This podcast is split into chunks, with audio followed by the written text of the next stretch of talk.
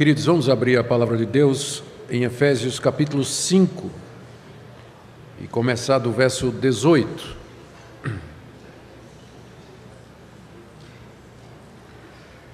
Efésios 5, 18 em diante.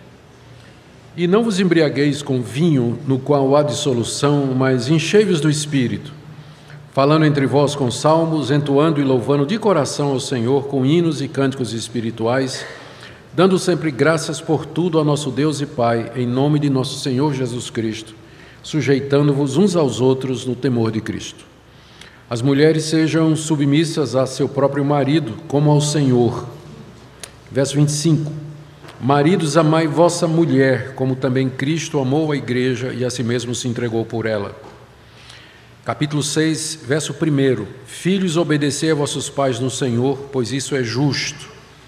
Verso 4: E vós, pais, não provoqueis vossos filhos a ira, mas criai-os na disciplina e na admoestação do Senhor.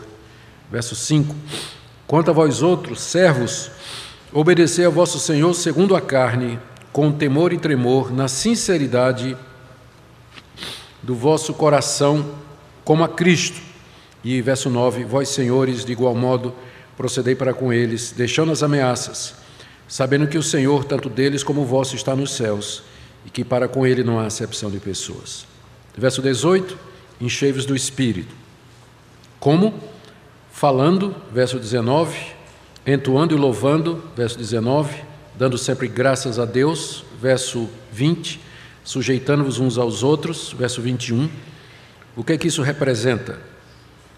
No casamento, Verso 22, as mulheres submissas ao marido, e verso 25, maridos amando a mulher. Na família, filhos obedecendo aos pais, capítulo 6, verso 1, e verso 4, os pais não provocando a ilha dos filhos. E na sociedade, os empregados servindo como a Cristo, verso 5, e os patrões tratando os empregados com justiça. Nós vimos aqui que nessa, nessa passagem o apóstolo Paulo liga a plenitude do Espírito Santo à nossa vida em família e em sociedade. Esse ponto que eu quero explorar com vocês eh, hoje à noite, com assim permita Deus. Oremos. Ó Senhor, mais uma vez, guia-nos, ilumina-nos, fala o nosso coração, dê que a exposição da tua palavra traga luz, descanso, renovação e compreensão. Em nome de Jesus, nosso redentor. Amém. O que eu vou falar agora sobre plenitude do Espírito é a mesma coisa que eu falei em Romanos 6, só que de um outro ângulo. A Bíblia e os autores bíblicos, eles tratam com frequência do mesmo assunto, usando linguagem diferente, entrando no edifício por uma porta diferente. Às vezes, Paulo entra no mesmo assunto pela porta da frente, às vezes ele entra lateralmente. Às vezes ele olha por uma janela, mas é, é a mesma coisa. Estamos falando aqui da vida cristã. Então, da mesma forma que Paulo nos ensina em Romanos 6 a dizer não para o pecado, aquilo que Paulo ensina em Romanos 6 de nós vivermos uma vida onde o pecado não é o nosso Senhor, é a mesma coisa que ele ensina aqui de ser cheio do Espírito Santo. Um crente que está vivendo uma vida no Espírito, ele, pelo poder do Espírito, pela graça do Espírito Santo, ele se considera ele se oferece a Deus e ele vive para Deus sem o domínio do pecado sobre ele. É pelo Espírito que ele mortifica o poder do pecado na sua vida. Então, é o mesmo assunto, só que tratado de uma perspectiva diferente, que é o, o assunto é o caminho da santidade. Aqui nós temos o que Paulo ensina sobre o que é a plenitude do Espírito, 5,18. Depois, como obtê-la, 19 a 21 o impacto disso no casamento, 5, 22 a 33, na família, 6 de 1 a 4 e na sociedade, 6 de 5 a 9. Eu li apenas as passagens que encabeçam a perícope, para que, senão para a gente não, para a gente já ir adiantando o nosso assunto. Vamos lembrar o contexto. Paulo está terminando a carta aos Efésios e ele está apelando para que a igreja ande de maneira digna do evangelho que ele expôs nos capítulos iniciais. Ou seja, Paulo está pedindo que a igreja ande em unidade, crescimento e santidade. Isso ele começou a fazer a partir do capítulo 4. E santidade aqui Paulo descreve como sendo um andar de dois passos: dizer não ao velho homem e sim ao novo, que é Cristo. Está lá no capítulo 4, no verso 22, que ele diz: Quanto ao trato passado, ou seja, quanto à maneira antiga de vocês viverem, que vos despojeis do velho homem que se corrompe segundo as concupiscências do engano. Lá em Romanos 6, nós aprendemos que nós, que o velho homem já foi crucificado e Paulo agora está dizendo: se apodere disso, faça com que isso aconteça na prática, não é? é? se despoje do velho homem que se corrompe segundo as concupiscências do engano e vos renoveis no espírito do vosso entendimento. E no verso 24: e vos revistais do novo homem. O novo homem é Cristo, ao qual nós já estamos unidos. Então, Deus já nos uniu a Cristo. Por isso, Paulo diz: se revista de Cristo.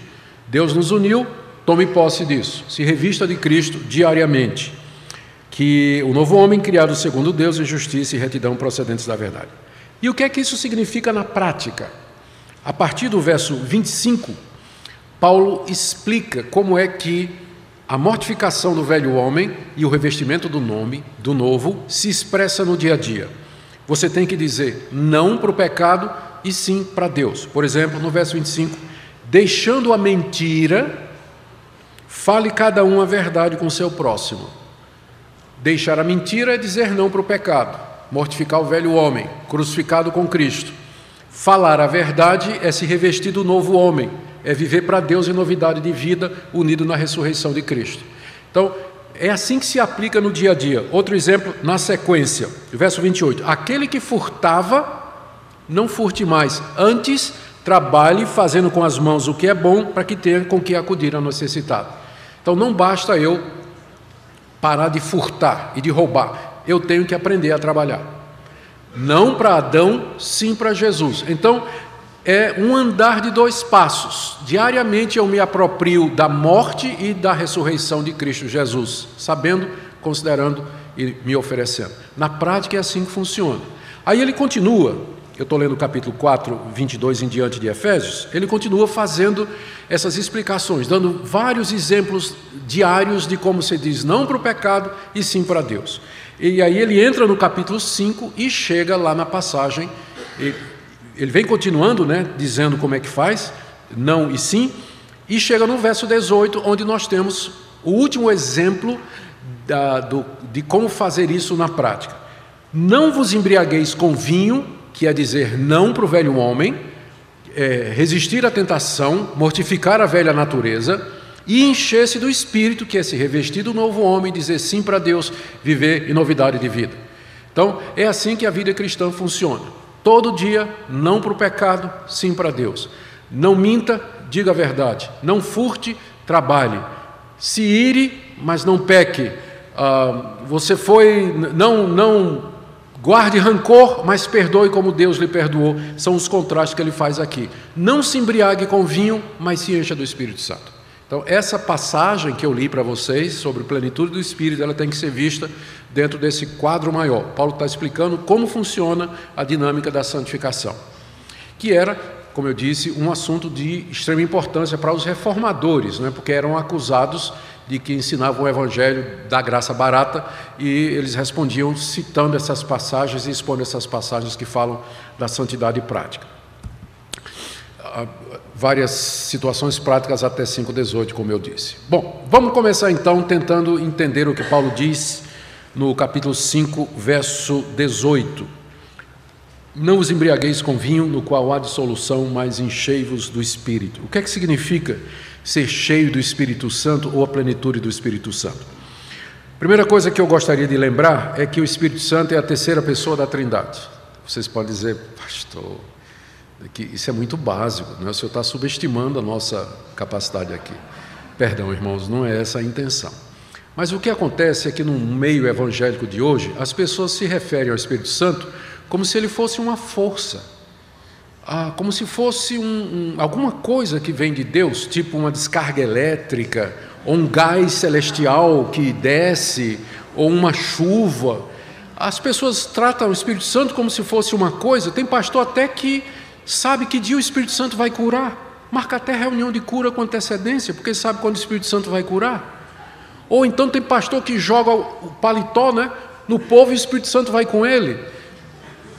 Então, é preciso lembrar que nós estamos falando da terceira pessoa da Trindade. Estamos falando de Deus. Não é uma descarga elétrica, uma força, um gás, uma água que desce para nos encher, como se a gente fosse um grande barril, né? E Deus, quando Deus me enche do Espírito Santo, e Deus. Né? Não.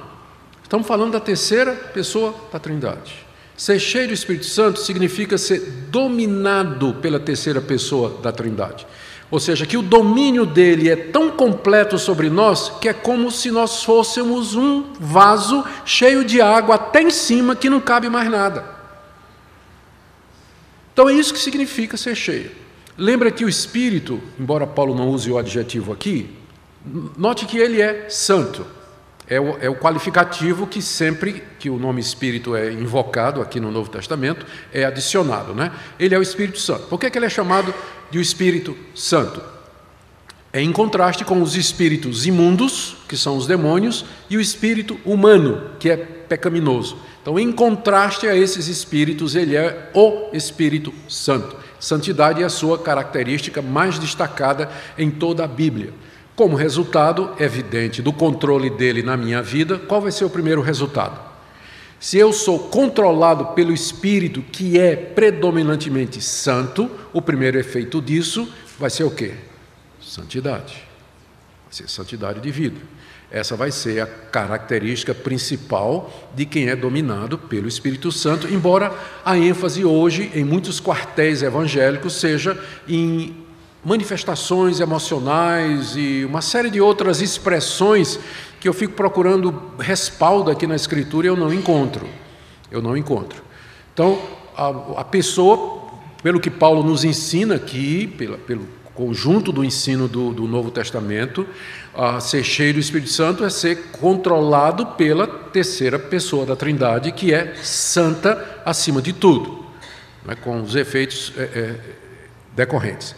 Isso que eu estou dizendo fica mais claro quando você vê, quando você olha o versículo como um todo. O que Paulo está fazendo aqui é um contraste, sem dúvida. Porque ele diz, ele, tá, ele diz, não se embriague com vinho, mas se encha do espírito. Então, é, são dois estilos de vida completamente diferentes. Uma pessoa que está cheia de vinho e uma pessoa que está cheia do Espírito Santo. Então, a gente não pode ser esse, tem que ser esse. Isso significa que um exclui o outro. Né? Você não pode estar cheio de vinho, estar cheio do Espírito Santo. Você pode trocar a palavra vinho aí por sexo, por exemplo. Você não pode estar cheio de pensamentos é, de, de, de eróticos ou de viver sexo o tempo todo, ficar com isso na cabeça o tempo todo, inclusive especialmente sexo ilícito e tudo mais, e você querer ser cheio do Espírito Santo.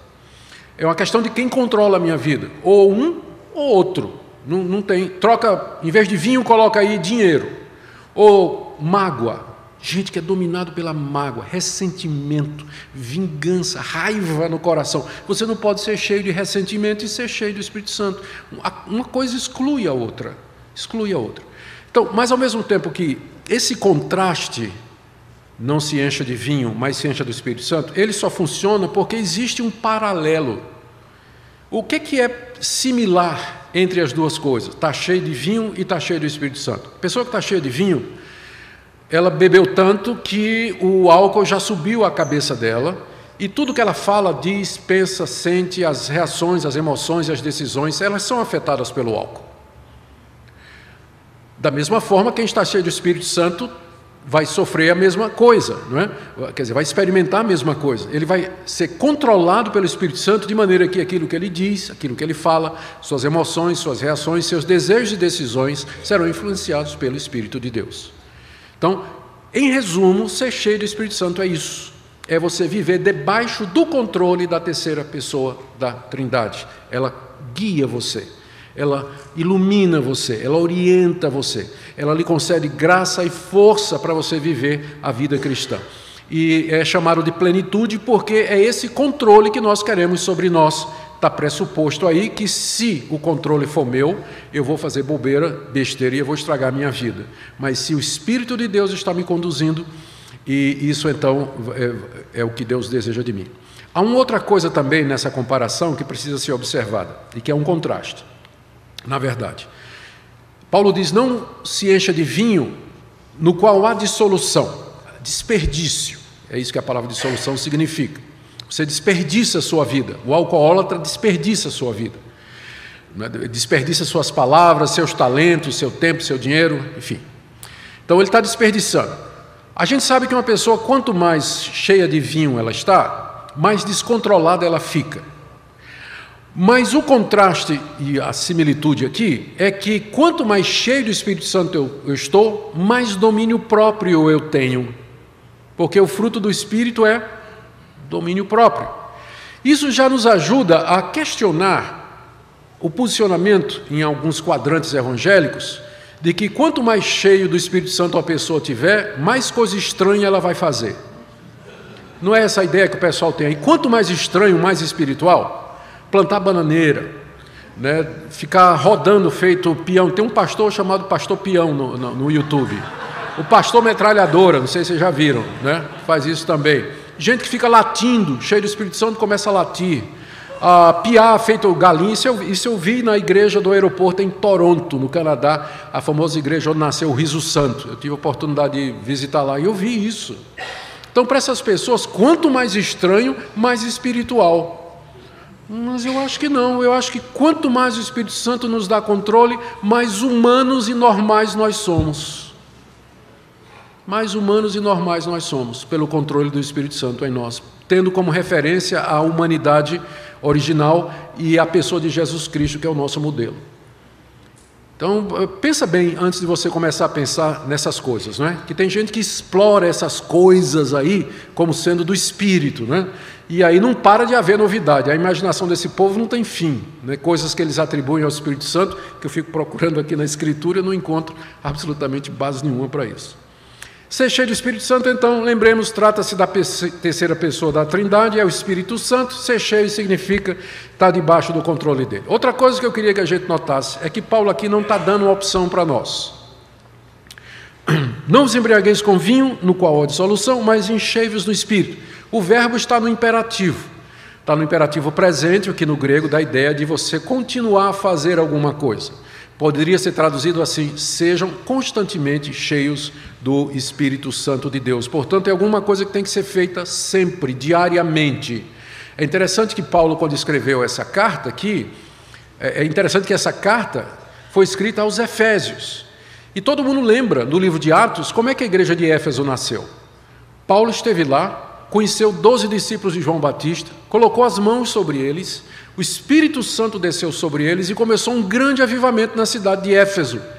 Tão grande que trouxe a conversão de multidões de feiticeiros praticantes das artes mágicas que queimaram os seus livros em praça pública.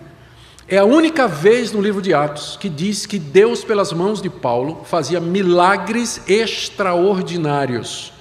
É a primeira vez que essa expressão milagre extraordinário, primeira e única vez é, que aparece no Novo Testamento, e é exatamente lá em Éfeso, durante o ministério de Paulo. É a única vez que se diz que até os lenços de Paulo eram levados para cura e expulsão de demônio. Tal foi o grande poder de Deus que manifestou naquela igreja. A igreja de Éfeso nasceu em um grande avivamento espiritual, um derramar poderoso do Espírito Santo. Dois anos depois, Paulo escreve essa carta e diz o que para eles? Enchei-vos do Espírito. Espera aí, Paulo. Você está esquecido o que aconteceu há dois anos? Pô, ué, aquilo foi há dois anos. Crente não pode viver de experiência passada. O maná que caiu hoje só serve para hoje, não posso guardar para amanhã. Todo dia tem que ser colhido. Enchei-vos constantemente do Espírito Santo. É uma preocupação diária que nós temos que fazer. E é uma ordem. Paulo não está dizendo aqui, hum, eu sou de opinião que vocês deviam ser cheios do Espírito Santo. Ele não está dando opinião. Ele também não está dando um conselho. Olha, eu aconselho que vocês sejam cheios do Espírito Santo. Não. Está nem fazendo um pedido, do tipo assim, meus irmãos, por favor, sejam cheios do Espírito Santo. Ele não está fazendo isso. Está dando uma ordem. E se é uma ordem, significa que eu não tenho opção. Se eu não obedecer, eu estou em quê? Pecado. Vocês percebem como a gente tem dois pesos e duas medidas? Se chegar um irmão bêbado na igreja, o que, é que a gente faz com ele? Disciplina. E o irmão que não é cheio do Espírito Santo, a gente faz o quê? Mas não está no mesmo versículo? Não vos embriagueis com vinho. Enchei-vos do Espírito. São dois imperativos. Então não é uma questão de opção, não. Eu não tenho essa opção. A vida cristã normal é essa, cheia do Espírito, constantemente, diariamente. Isso significa então que isso aqui não é para super pregadores como Benny Hinn, não é? ou Billy Graham, ou qualquer outros. É para mim e para você, no dia a dia, para a dona de casa, o estudante, o trabalhador, no ambiente de trabalho, onde tiver. Não é para crentes especiais e distintos que têm uma experiência extraordinária com o Espírito Santo que Deus não dá a outros. Não, não tem isso no Novo Testamento. Isso aqui é uma ordem para todos os cristãos. É isso que Deus deseja. Todos nós, cheios do Espírito de Deus, controlados por Ele no dia a dia. No dia a dia. Então, não é uma questão de opção, mas é uma ordem que tem que ser cumprida diariamente. Bem, ah, vamos então para a próxima questão como é que eu me encho então do Espírito Santo? Como é que no dia a dia eu me encho do Espírito Santo? Primeira coisa que nós vemos aqui, e que eu já mencionei, é que nós temos que dizer não ao pecado. Note a sequência: Não vos embriagueis com vinho, mas enchei-vos do Espírito. Ou seja, antes que eu me encha do Espírito, eu tenho que parar de encher a cara. Né? Não posso encher a cara e me encher do Espírito Santo. Ou seja, eu tenho que primeiro resolver a, o problema do vinho não é que eu disse aqui representa qualquer outra coisa que nos controle, qualquer outra coisa que nos controle.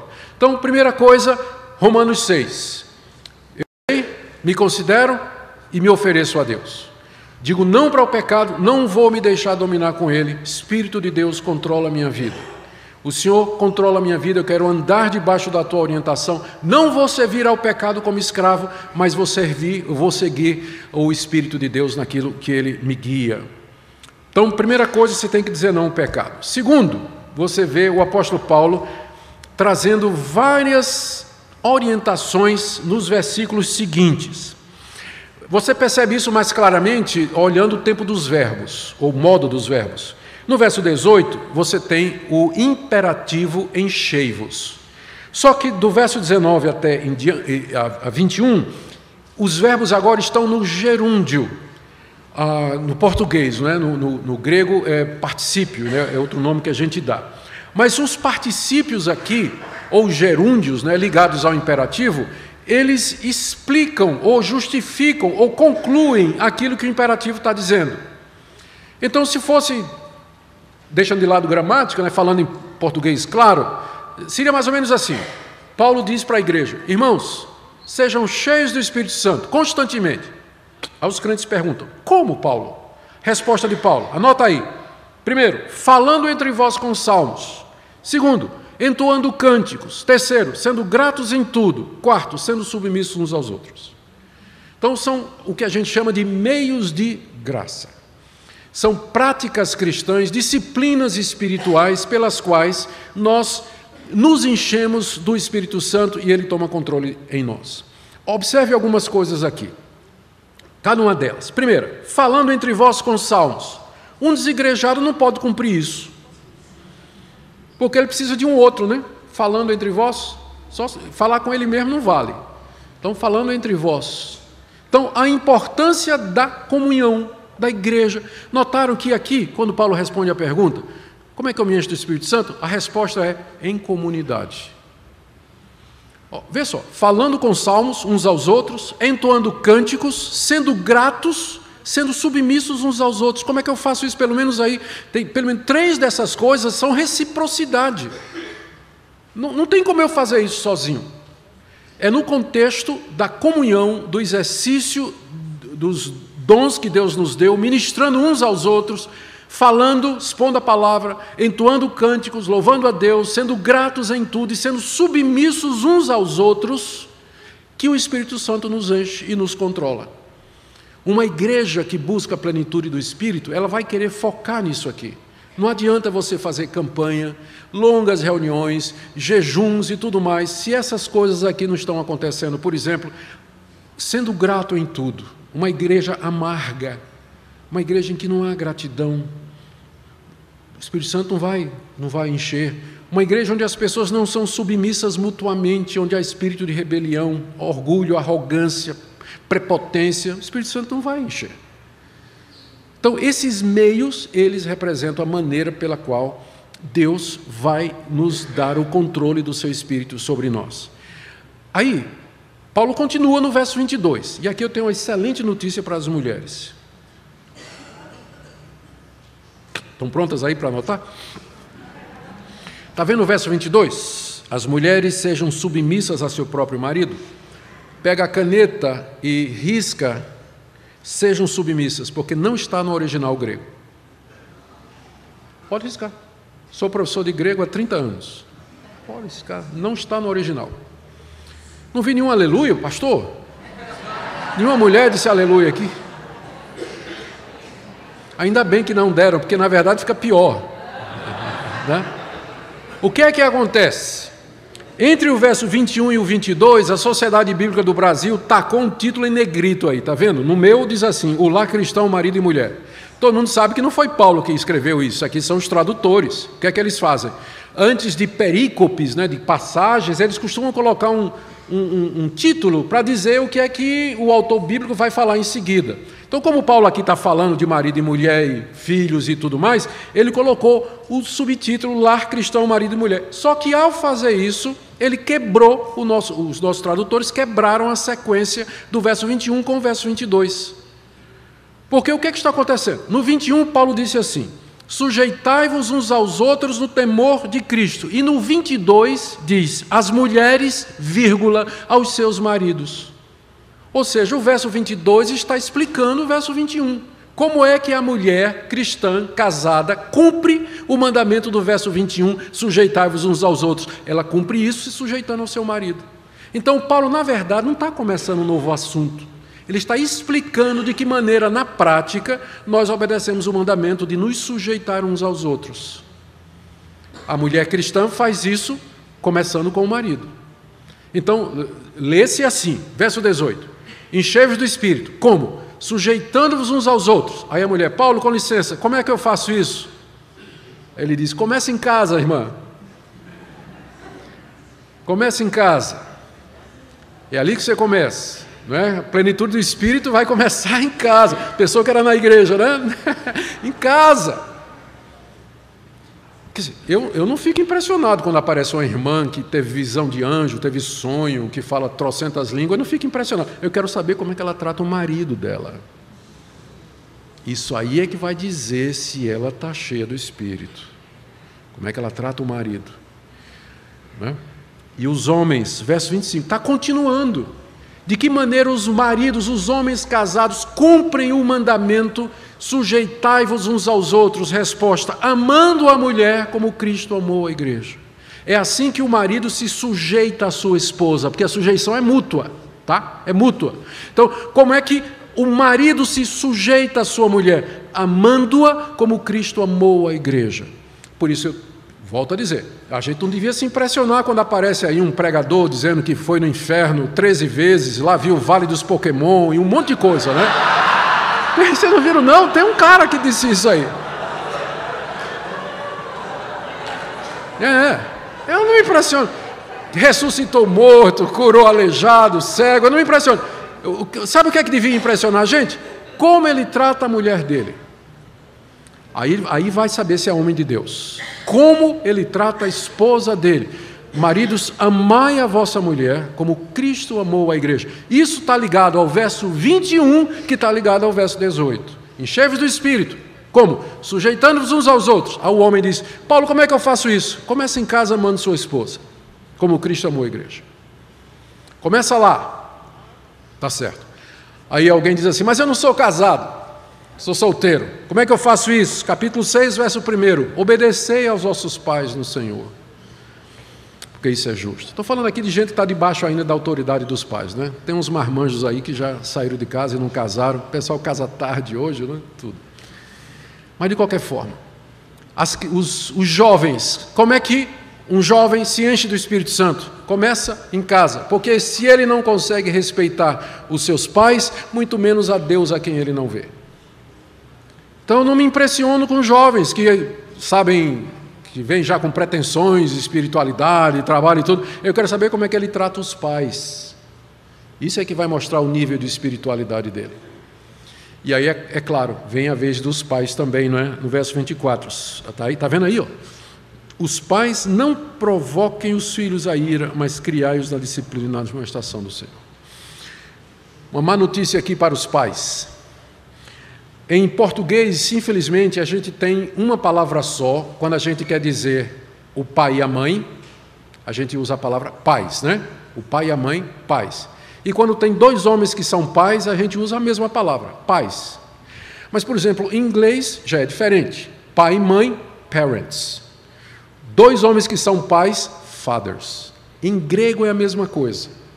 Quando quer dizer pai e mãe, é uma palavra, que é a palavra que aparece aqui em verso 1. Filhos, obedecei a vossos pais, gonéis ou progenitores é a palavra grega para isso. Então, no verso primeiro, está se referindo a papai e mamãe. Os meninos, as crianças têm que obedecer o pai e a mãe. Mas imagine com a palavra do verso 4, quando diz: E vós, pais, está se referindo aos homens, pateres. Ou seja, de quem é a responsabilidade de criar os meninos? Do homem. Do homem. É, a, é dele que Deus vai cobrar a criação dos filhos a educação dos filhos. Pais, o homem que é pai, não provoqueis vossos filhos a ira, mas criai-os na disciplina e na administração do Senhor. Em outras palavras, enchei-vos do Espírito, sujeitando-vos uns aos outros. Paulo, eu sou casado e tenho família, como é que eu faço isso? Oh, começa criando teus filhos no caminho do Senhor, na disciplina e na administração do Senhor. Aí você está fazendo a coisa certa. Em outras palavras, o que me vai impressionar é como os pais, os homens, estão educando os seus filhos, conscientes, responsáveis, amorosos. Nem sempre dá certo. Às vezes a gente faz tudo isso com o filho e depois ele resolve seguir o caminho dele. Mas a parte do pai crente é fazer isso aqui. E é isso que vai expressar o quanto de fato ele está vivendo uma vida no Espírito Santo. E aí Paulo continua, em sociedade, o verso 5. Quanto a vós outros servos, obedecei a vosso Senhor segundo a carne, com temor e tremor, na sinceridade do vosso coração, como a Cristo. Nós sabemos que a escravidão era um sistema que era usado no, no, nos, eh, no, no Antigo Oriente e no mundo em que o apóstolo Paulo vivia. Então, havia muitos escravos no Império Romano e muitos deles se tornaram cristãos. Muitos deles se tornaram cristãos. Enchei-vos do Espírito, sujeitando-vos uns aos outros. Com licença, Paulo, eu sou escravo. Como é que eu faço isso? Você começa no seu trabalho. Sirva o seu patrão como se você estivesse servindo a Jesus Cristo.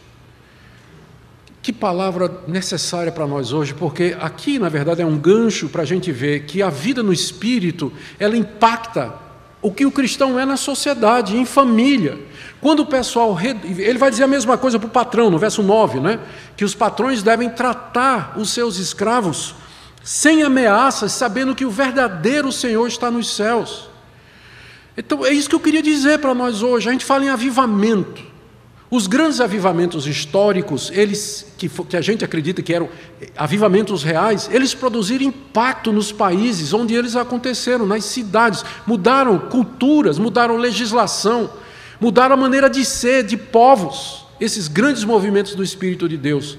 O que eu acho impressionante é que o pessoal fala que está havendo avivamento no Brasil, avivamento no Brasil, e eu não vejo impacto algum, ou muito pouco, na nossa sociedade do jeitinho brasileiro, corrupta, onde a gente não encontra um político mais que a gente possa confiar e uma série de outras coisas. E nós somos um terço da população, ou mais.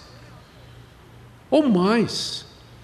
Se nós fôssemos de fato controlados e cheios do Espírito Santo, isso ia começar a fazer diferença no meu casamento. Antigamente havia uma diferença no, na porcentagem de divórcio entre os não crentes e os crentes. Sempre tinha mais divórcio e separação entre os descrentes e a proporção entre os evangélicos era menor. Hoje em dia é pau a pau, igual. Evangélico se divorcia na mesma proporção de católico, espírita, ateu, que for. Tem diferença. Então, se a gente fosse cheio do Espírito Santo, mesmo a igreja fosse, entendesse o que é plenitude do Espírito, isso ia fazer diferença no casamento, ia fazer diferença na família, na maneira como a gente educa os nossos filhos e na sociedade, no meu trabalho, nas minhas relações sociais. É isso que você, é isso a plenitude do Espírito que nós queremos. Agora, quando a gente reduz plenitude do Espírito a, encontros, né? vamos lá ser cheio do Espírito Santo, acabou o encontro, acabou a plenitude também. Quando a gente associa a plenitude do Espírito a reavivalistas, aqueles grandes pregadores que vêm trazer a unção do Espírito. A unção vem com ele e vai embora com ele. Ele vai embora e a igreja continua do mesmo jeito. Não é isso não que a Escritura nos oferece. Fala de um controle constante, diário do Espírito Santo em nossa vida, que vai ter impacto naquilo que eu sou, no meu casamento, na minha família, nas minhas relações de trabalho. Meus irmãos, quem é suficiente para isso? Nós somos pecadores miseráveis. Nós não temos condição por nós de viver à altura do padrão que Deus coloca para nós. Espero que isso tenha ficado claro nos dias que nós estivemos juntos aqui. E que tenha ficado claro também quanto nós dependemos da graça de Deus e da obra completa do Senhor e Salvador Jesus Cristo. Porque Ele é tudo em todos, é dele que vem a nossa suficiência, é Ele que derrama o Espírito Santo em nossos corações, Ele que concede o Espírito para que nós andemos nele. Nós precisamos aprender a renunciar a nós mesmos, a nossa justiça própria, a nossa arrogância, a, a, a nossa meritoriedade e chegar a Deus humilhados, vazios, quebrantados e dizer: Deus, eu não mereço nada da parte, sou um miserável pecador, minha vida é um testemunho disso. Tem compaixão de mim.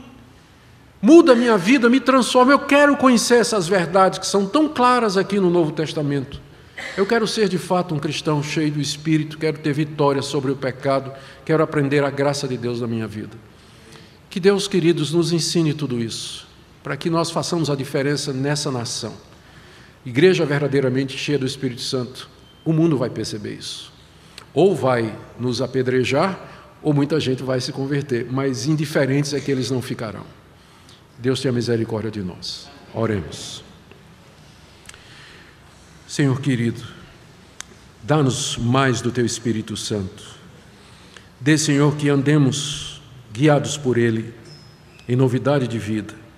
Quero orar pelos casais que aqui se encontram nessa noite pelas esposas, pelos maridos, pelos pais, pelos filhos, pelos empregados, pelos patrões, pelos líderes.